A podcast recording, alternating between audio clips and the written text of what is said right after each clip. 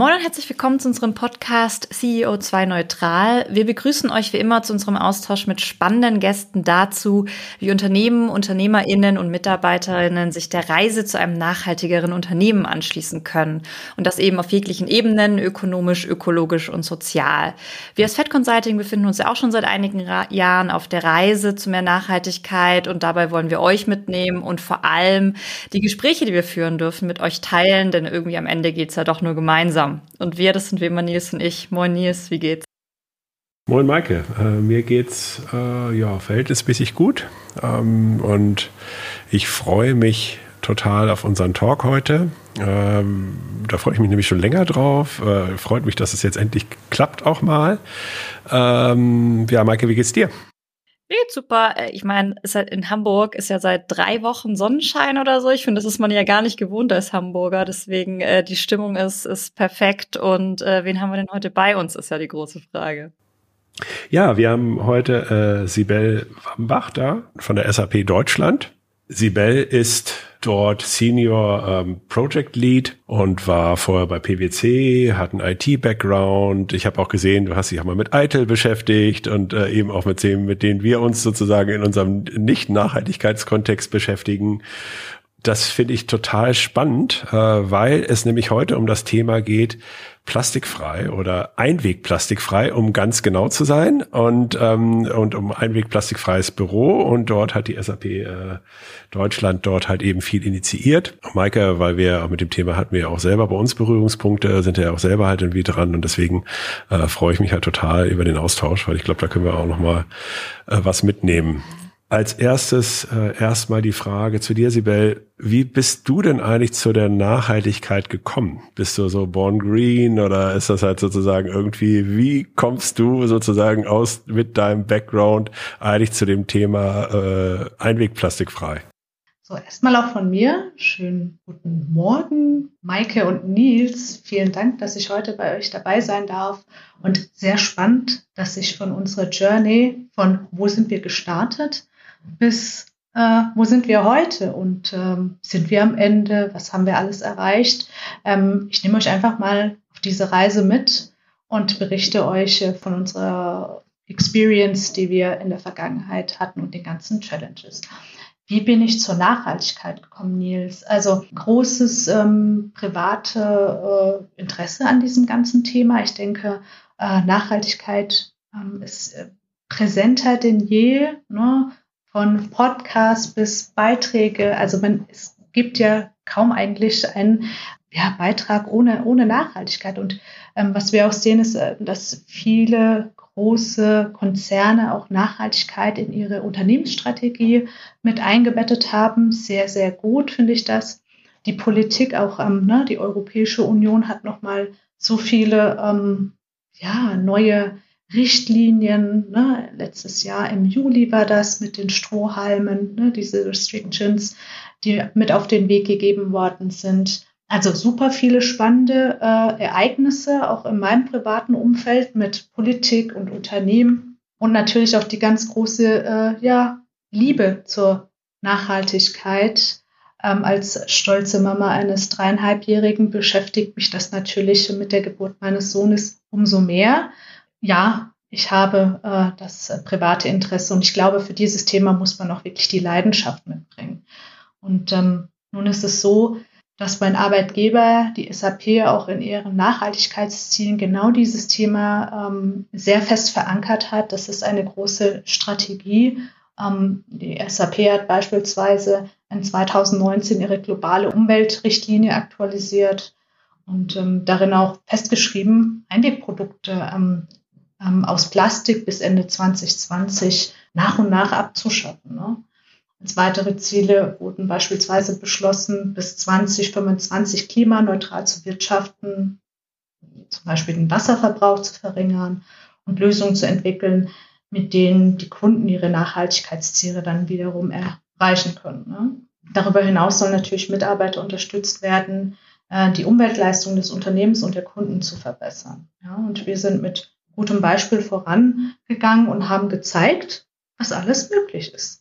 Ja, total spannend und äh, auch schön, dass du äh, das auch so schön als Reise bezeichnest, ähm, was ihr eben macht mit euren Tätigkeiten.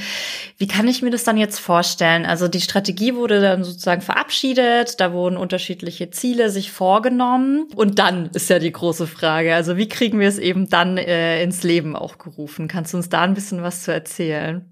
Erstmal beginne ich mit der ähm, Begriffserläuterung. Wir sprechen hier nicht über Plastik. Plastik ist in unserem Alltag verankert. Also ist auch eine geniale Erfindung. Und es gibt nichts mehr, glaube ich, so kann ich es von meinem Umfeld und von meiner Erfahrung mitgeben, was nicht aus Plastik gemacht ist. Aber in unserem Kontext sprechen wir tatsächlich immer, und bitte nicht verwechseln, Einwegplastik. Ja, also diese ganzen Disposable Items, Wegwerfprodukte. Und ähm, wie sind wir äh, vorangegangen? Das ist eine riesengroße Aufgabe. Erstens mal den Begriff erläutern, weil Einige ähm, haben dann auch natürlich gesagt, wie Plastik, ja, aber deine Maus ist ja auch aus Plastik, deine Tastatur auch. Und ähm, um das nochmal zu erläutern, wo fangen wir an? Wo hören wir auf? Das war schon mal die erste Challenge. Und dann auch mitzugeben, was sind denn die Boundaries? Worüber sprechen wir? Gibt es eigentlich Exceptions? Beispielsweise, wenn wir eine, eine Hardware-Lieferung haben, einen Monitor, das in einem Meetingraum ähm, ne, installiert werden soll so, das ist heute reichlich verpackt mit Styropor und irgendwelchen Folien. Single Use, aber sicher für, also wichtig für einen sicheren Transport, dass das Gerät dann unbeschadet dann natürlich am Ende ankommt. Ähm, oder auch jetzt im, im Rahmen von Covid die Hygienemaßnahmen, ja, also es gab viele ähm, Items, die, keine Ahnung, Milch im Glas musste dann portioniert werden etc. Also erstens mal erklären, was ist Plastik und was sind denn unsere Boundaries, was ist unser Framework. Und das war super spannend, weil jeder hat nochmal seine eigene Sicht drauf. Und ähm, wir haben uns dann global an das Thema ähm, drangesetzt, aus den Bereichen Einkauf, ähm, Facilities und Events. Ja, wir haben sehr viele Events weltweit. Und genau das war dann wirklich unser Kernteam mit ähm, unserem Chief Sustainability Officer ähm, Daniel Schmid haben wir das Thema dann wirklich vorangetrieben. Also einmal die Begriffserläuterung ne, und einmal, wozu müssen wir Alternativen finden. Ja, jetzt hast du so ein bisschen den Prozess beschrieben, ne? also von der, äh, von dem Ziel, das ausgesprochen wurde, dann habt ihr euch gefunden im Team. Ähm, Gab es denn da auch irgendwie Boundaries im Sinne von, wie viele Teammitglieder dürft ihr eigentlich haben? Was ist der Projektscope?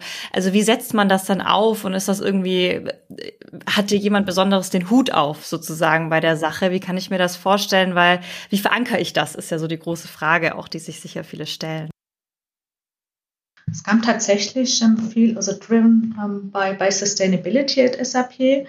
Und ähm, unser äh, Chief Sustainability Officer, der Daniel Schmid, war dann zum Beispiel im Lenkungsausschuss mit drin. Dann haben sich die Teams eingefunden. Und ja, wen bindet man natürlich ein? Also der Einkauf, über den natürlich alles geht, ja, eine ganze Beschaffung.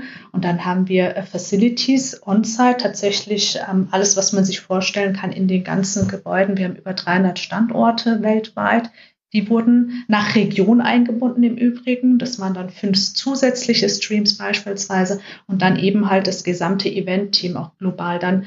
Ähm, man muss sich, aktuell läuft die Sapphire mit ähm, riesengroßen äh, Mengen an Teilnehmern, auch vor der Pandemie natürlich. Das war erstmal der Scope, wo wir gesagt haben, okay, das sind auf jeden Fall die Key Stakeholder, die äh, mit ongeboardet werden sollen.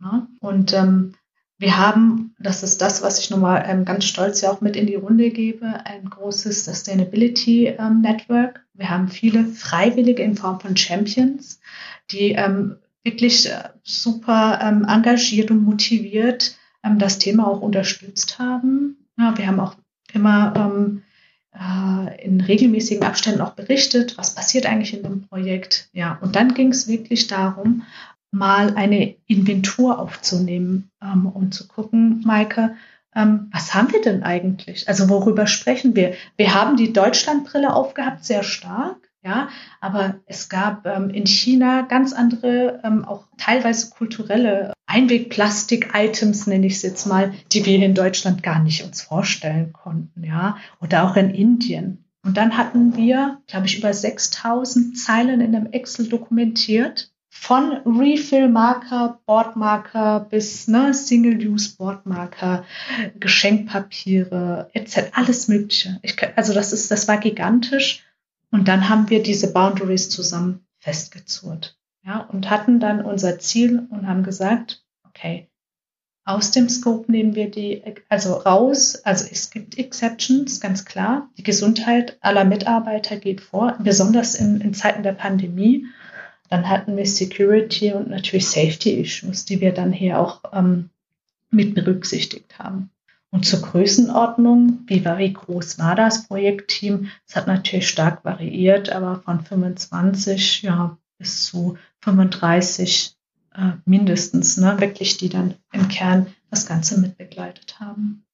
Und wie kam das beim Einkauf an? Also ich meine, wenn du da jetzt um die Ecke kommst und sagst, hier irgendwie, du hast jetzt irgendwie 6000 Items, weil da kommt ja auch eine Menge Aufgabe. Ja, also man muss ja erstmal Alternativen finden. Äh, so stelle ich mir das irgendwie vor. Dann muss man die natürlich irgendwie äh, wahrscheinlich auch äh, teilweise auch ausschreiben und so weiter und so fort. Also das ist ja auch ein größerer Ritt, ja. Also wenn du da Sachen auslistest.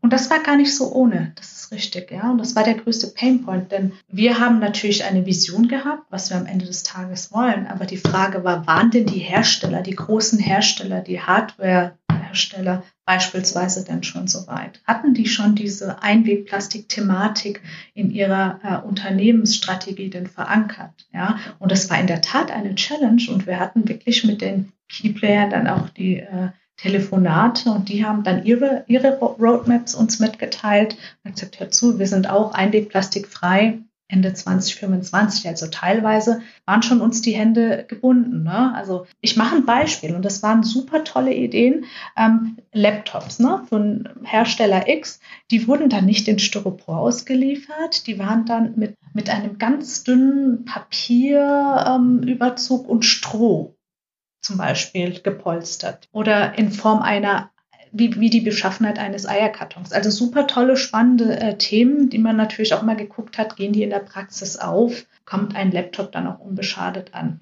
Und nochmal, Nils, auf deine Frage zurück, wie ist es denn für den Einkauf? Der Einkauf hatte tatsächlich global in der Organisation das Projekt oder ähm, die Initiative gestartet, Procurement with Purpose. Die Nachhaltigkeit beginnt ja nicht damit, dass du sagst, ich spare ähm, Verpackungsmaterialien ein, sondern auch, ähm, wie gehen wir mit den Sachen um? Ähm, ne? Ein Beispiel, äh, die, die Notebooks oder die, die Handys, die wir äh, nutzen, dass die zurückgehen, aber dann wieder reused werden, die du als Mitarbeiter etc.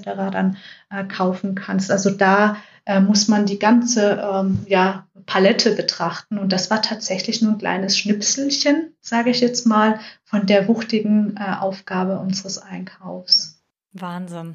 Kannst du vielleicht auch rückblickend sagen, also wo habt ihr denn so einen Riesenhebel entdeckt? Also gab es irgendwie eine Art äh, Laptop-Verpackung oder ein anderes Beispiel, wo ihr sagt, also das war so krass, was das ausgemacht hat, dass wir da irgendwie eine Alternative gefunden hatten.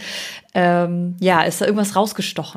Äh, auf jeden Fall, Maike, tatsächlich. Und es gab sehr vieles. Und da muss ich jetzt gucken, dass ich nicht zu viel von Deutschland berichte. Ja, aber ähm, wo war der größte Hebel oder was war der größte äh, Hebel? Das war tatsächlich innerhalb ähm, Facilities. Ja, und äh, Facilities hatte natürlich auch das Ziel, Einwegplastik zu identifizieren. Wo haben wir denn Einwegplastik im Einsatz? zu beseitigen ne? und, und durch nachhaltige Alternativen zu ersetzen. Und da haben wir einen Zielerreichungsgrad von 99 Prozent. Und auf den Bereich bin ich natürlich besonders stolz. Man hat sich dann reingekniet und hat gesagt, okay, wo haben wir denn beispielsweise Schokolade, ähm, das nicht aus ein, das nicht in Einwegplastik verpackt ist, sondern aus äh, Maisstärke beispielsweise, ja. Das hatten wir in Deutschland. Aber in Kenia war das beispielsweise nicht der Fall. Ja? Und im Zuge dieser ähm, Investigation haben wir beispielsweise ganz toll ähm, einen, einen Produzenten, ich glaube aus dem Schwarzwalder Raum, eine deutsche Firma gefunden, die ähm, Papier, ne, so Butterbrotpapier ne, aus, aus Heu ne, produziert. Also genial, ja, was es da alles gab. Das war super spannend. Also Einsparpotenzial, nochmal zurück auf deine Frage, war tatsächlich im, im größten Bereich mit ähm, Facilities. Mit 99 Prozent Zielerreichung. Das heißt, äh, mehr als 126 Tonnen Plastik. Ja, und ähm, beeindruckende ja, 758 Tonnen Kohlenmonoxid wurden insgesamt in 203 Gebäuden weltweit ähm, direkt als direktes Ergebnis im, innerhalb des Projektes eingespart. Ne? Und man muss halt sagen, wir haben jetzt auch nur berücksichtigt äh, die Bürogebäude, die eine Größe von mehr als 1000 Quadratmeter beispielsweise haben. Ne? Und das möchte ich auch auf jeden Fall mitgeben. Ne? Wir hatten ja nochmal die besondere Situation, mitten in der Pandemie das Ganze zu wuppen. Und ähm, wir haben trotzdem es geschafft, den Plastikverbrauch um 36 Prozent gegenüber dem Vorjahr zu verringern. Also das kann ich wirklich als ähm, globale Projektleiterin damit stolz verkünden. Krass ich kann mir ja auch vorstellen, dass ja auch für die Mitarbeitenden sich was ändert, ja. Also ich, äh, na gut, jetzt haben wir Pandemie, aber jetzt sind wir nach der Pandemie, jetzt gehen die Leute plötzlich wieder in die Kantine und ihr habt ja da auch irgendwie so äh, Snackstations und alles Mögliche da irgendwie rumstehen. Äh, das bedeutet ja irgendwie auch, auch als Mitarbeiter, Mitarbeiterin, äh, muss ich dann halt vielleicht jetzt irgendwie auch äh, die, die Verpackung, nachdem ich das mit an den Tisch genommen habe, dann irgendwann wieder äh, zurückbringen und so weiter und so fort. Also es kommt ja sozusagen auch eine Umstellung für den einen oder die äh, anderen halt irgendwie, äh, bringt das ja mit. Wie, wie war da die Akzeptanz oder, ähm, so, oder wie war da so das Feedback? Also das ist natürlich auch spannend, wie kommt das an? Und ich muss sagen, ich bin begeistert auch ne, von der Akzeptanz. Und jetzt, wie du das erwähnst, äh, mit den Snacks in Food and Beverage Areas, wir haben, das habe ich ganz vergessen zu erzählen, zwei einwegplastikfreie Kioske in Waldorf auch eröffnet. Das heißt also, du kriegst, wenn getrocknete Himbeeren im Glas, ja, ähm, also da ist nichts in Einwegplastik eingepackt, wo man sagt, okay, äh, ah, muss das sein, dass da eine Frischhaltefolie beispielsweise dein Brötchen ist. Ne? Also ähm, na, da seid ihr natürlich auch eingeladen, mal nach Waldorf zu kommen und das mal zu probieren. Ähm, toll, was unsere Caterer da an zwei äh, großen Gebäuden da äh, implementiert haben. Und äh, da ist die Liebe sehr groß, Nils, was ich immer wieder sehe, ist auf LinkedIn tatsächlich, ähm, dass Kollegen, und ähm, das finde ich genial, immer wieder posten, hey, ich war gerade an unserer plastikfreien Kantine in WDF 20 und habe mir gerade ähm, ein Granola Bar äh, gekauft und stellt euch vor, frei von Plastik, Einwegplastik. Ja, also die Akzeptanz ist da äh, enorm das ist jetzt natürlich ein, ein, Beispiel auf Deutschland, das hatte ich ja nochmal mitgegeben, dass ich versuche, nicht wirklich nur den Fokus auf Deutschland zu haben. Aber wir haben noch eins und das möchte ich noch mitgeben, darauf bin ich auch sehr stolz, ein Pfandgeschirrsystem eingeführt. Ne? Also jetzt, um, um den Namen hier jetzt nicht so äh, mitzugeben, tatsächlich, das fällt mir schwer.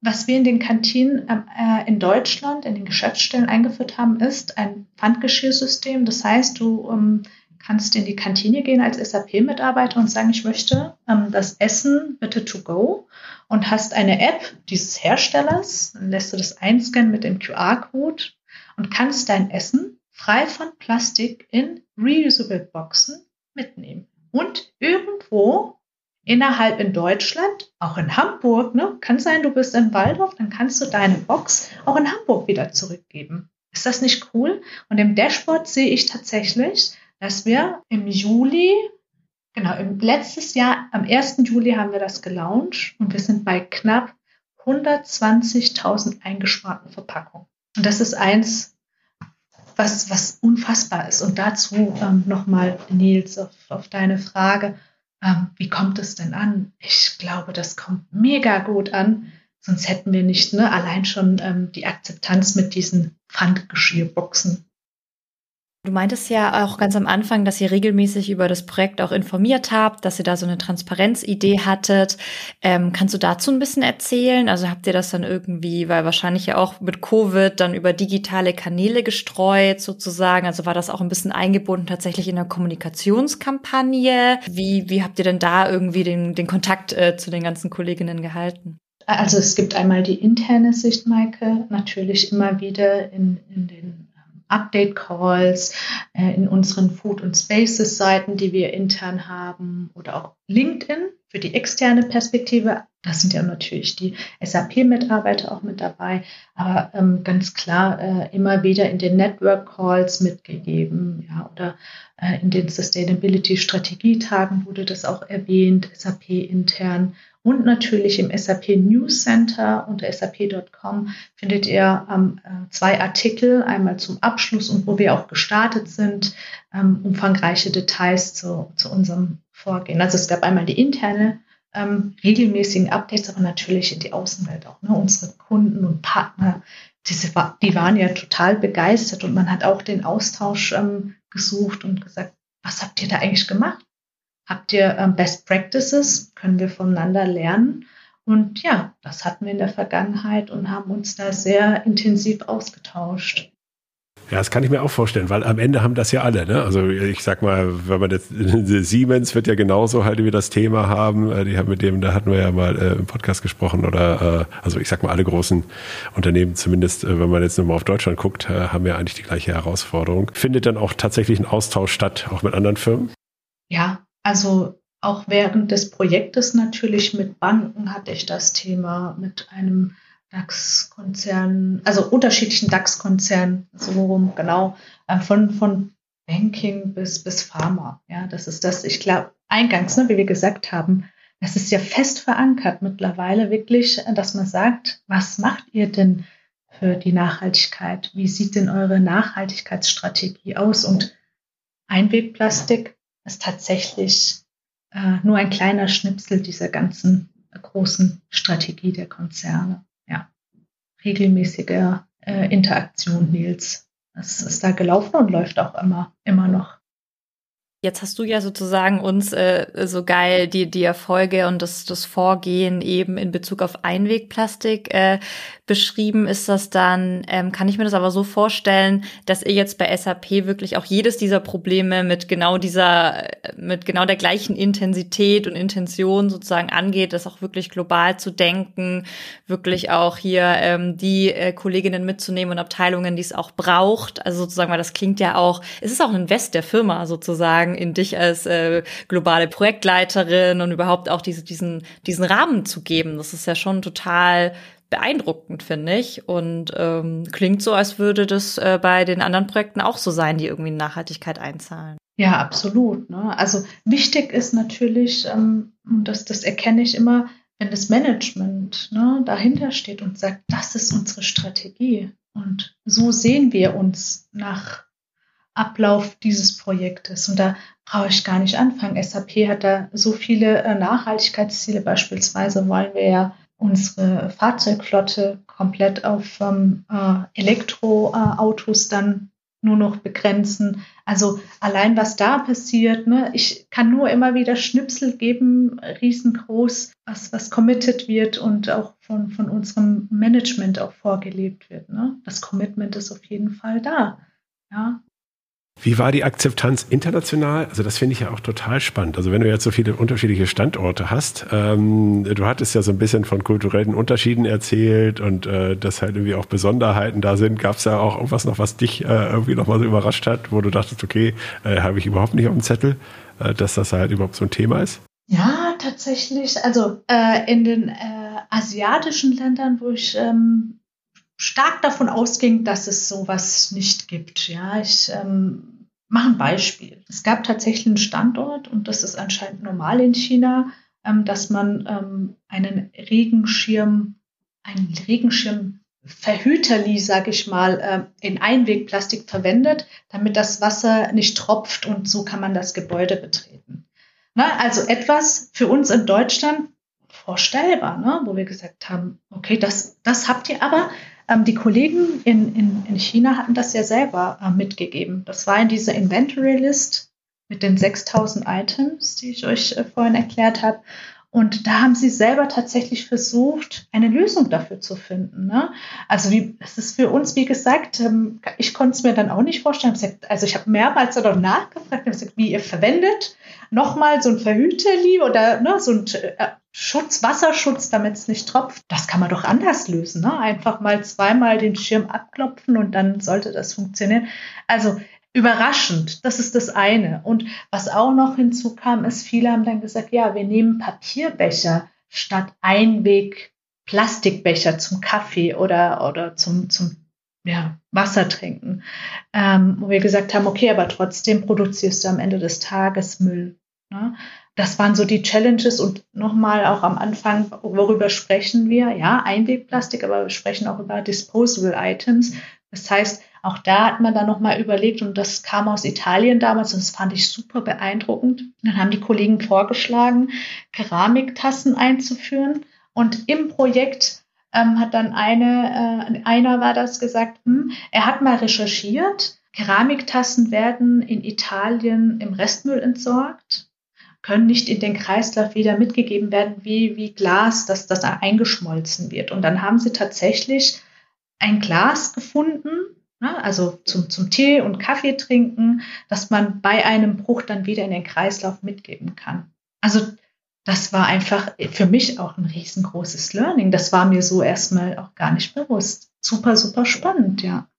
Wenn du jetzt nochmal vielleicht einen Tipp äh, losgeben könntest, also nehmen wir mal an, jetzt äh, befindet sich äh, eine Kollegin, ein Kollegin in irgendeinem anderen Konzern ist jetzt äh, Projektleiter in eines internationalen Projektes, wo es eben auch um sowas geht wie Einwegplastik. Würdest du sagen, letztlich sind es genau die Projektleiter-Skills und Fähigkeiten, die man für jedes Projekt braucht? Oder hast du noch mal so ein paar Aha-Effekte gehabt im Sinne von, das ist ja ein bisschen mehr purpose-driven und es klingt ja auch so, als hätten wirklich auch die einzelnen Kolleginnen in den Ländern total viel Eigenspielraum gehabt um sich die Lösungen zu suchen. Also kannst du da noch mal irgendwas mitgeben äh, aus deiner Erfahrung, wo du sagst, ja, das war wirklich äh, total hilfreich, das so und so aufzuziehen und die und die Freiheiten zu geben oder auch vielleicht an manchen Stellen nicht zu geben? Ja, also ähm, das ist tatsächlich eine sehr interessante Frage, Weike.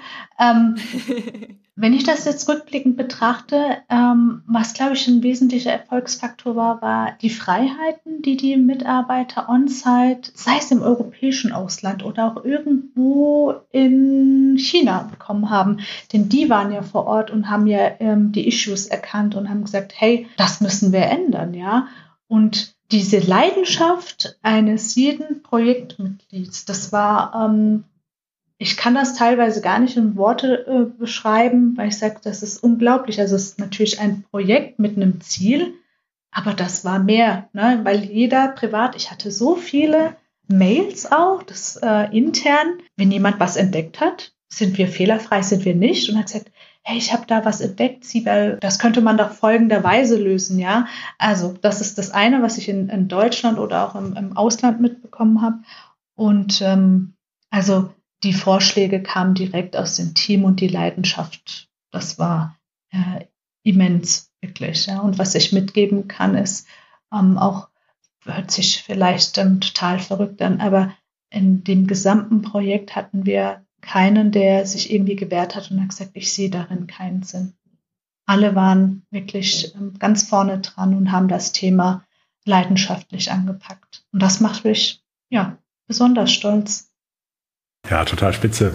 Weil das natürlich auch eine ganz, der schafft ja auch nochmal eine Identifikation mit der Firma und so, das hast du ja eben auch gesagt. Und äh, das ist ja auch wird ja auch ein Stück weit vorausgesetzt jetzt eben von vielen Menschen, dass sie eben sich der, der die eigene Unternehmung auch damit auseinandersetzt. Also insofern ist das eine tolle Bestätigung.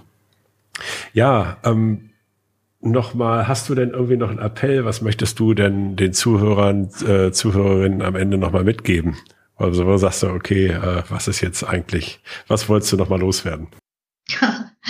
Ja, also ein, ein, ein Appell, Nils, wäre tatsächlich, also aus dem Projekt heraus, ne, aus der SAP-Perspektive, wir sind noch nicht am Ende. Wir sind nicht am Ziel. Das ist das, was ich mal mitgebe. Wir haben noch wirklich ähm, Punkte, ähm, die wir angehen sollten, müssen. Das ist ganz klar auch aus dem Projekt raus kommuniziert. Aber wichtig und, und das Ziel sollte immer sein, also morgen besser zu werden als, als heute. Ja, und wenn, wenn man das verankert hat in seiner Vision oder in seiner DNA oder in seinen Zielen, ja, ähm, dann ist man auf dem richtigen Weg. Ja, und ähm, jeder Start ist ein Schritt in die richtige Richtung. Ja? Also das ist tatsächlich äh, mein Appell, einfach besser zu werden als heute. Perfekt.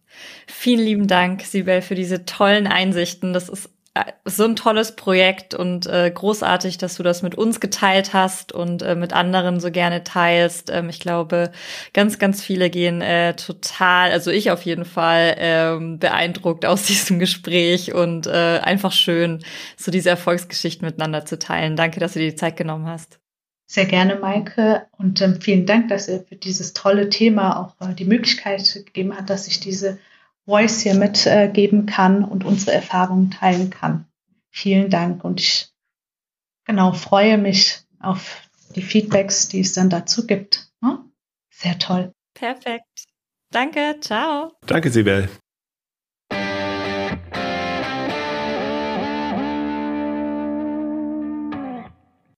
Ja, Maike, jetzt hatten wir Sibel zu Gast. Was nimmst du denn mit? Ja, cooler Austausch, ey. Wahnsinnig beeindruckend, was sie geschafft haben. Und ich glaube, was vor allem hängen geblieben ist, ist dieses, ne, wenn man sich wirklich committet, auch auf wirklich strategischer, oberer Management-Ebene und auch wirklich für diese einzelnen Themen. Also ich meine, wenn man im ersten Moment hört, ja, wir reduzieren Einwegplastik, denkt man doch so, ja, und was noch? Aber man sieht ja, was für ein Potenzial das hat und auch was für eine Rechtfertigung es hat, das aufzuziehen. Und ich fand eben auch schön, wie sie bestätigt hat, diese Freiheit den Kollegen und Kolleginnen auch zu geben, dann zu entscheiden und dann in die Recherche zu gehen, was es einfach auswirkt und für ein Potenzial hat. Ähm, ja, also wirklich dieses, glaube ich, dieses Commitment in Invest zu gehen und die Freiheiten zu geben, das ist auf jeden Fall bei mir hängen geblieben. Und bei dir? Ja, bei mir erstmal diese Masse, die fand ich krass. Also jetzt einfach zu sagen, okay, da 6000 Artikel halt irgendwie in den Griff zu nehmen, die halt auszulisten, das bedeutet ja auch wirklich immer Alternativen finden, die kreativen Lösungen, die dann auch tatsächlich entstanden sind. Also das, was du sagst.